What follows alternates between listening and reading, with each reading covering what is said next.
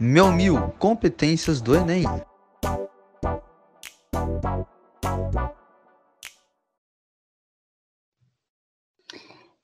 Esse é o podcast Mil Mil e hoje falaremos sobre a competência 3. Na competência 3, será avaliado quatro habilidades: seleção, relação, organização e interpretação de informações.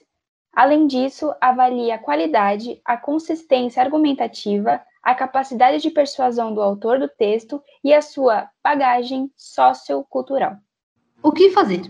Aproveite para problematizar o tema escolhido, mostrando teses que não sejam óbvias ao corretor. Entretanto, tome cuidado para não tratar de fatos não comprovados cientificamente.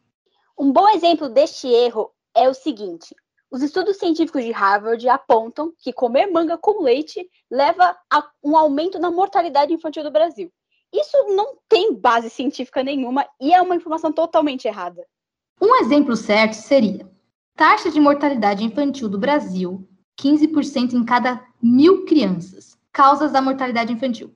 Os principais fatores que promovem a mortalidade infantil são a falta de assistência e de instrução às gestantes, ausência de acompanhamento médico, deficiência na assistência de saúde, desnutrição, ausência de políticas públicas efetivas em educação e a ausência ou deficiência no saneamento básico. Você poderia usar qualquer um desses fatores para comprovar a sua tese.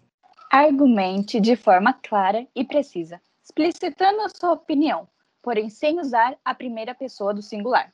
Um exemplo errado disso seria começar a frase falando eu acho que.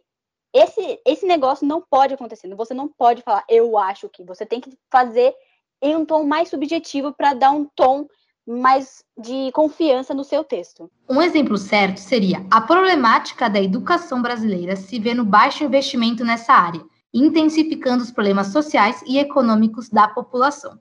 Isso você trouxe uma, um ar objetivo ao texto e não colocou a sua opinião totalmente explícita. No texto argumentativo, dissertativo, você não pode colocar elementos na primeira pessoa.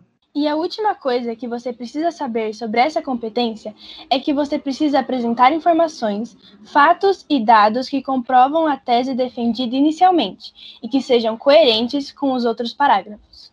Então, pessoal, por hoje é só. Ficamos por aqui com mais um episódio do podcast Meu Mil. Até a próxima!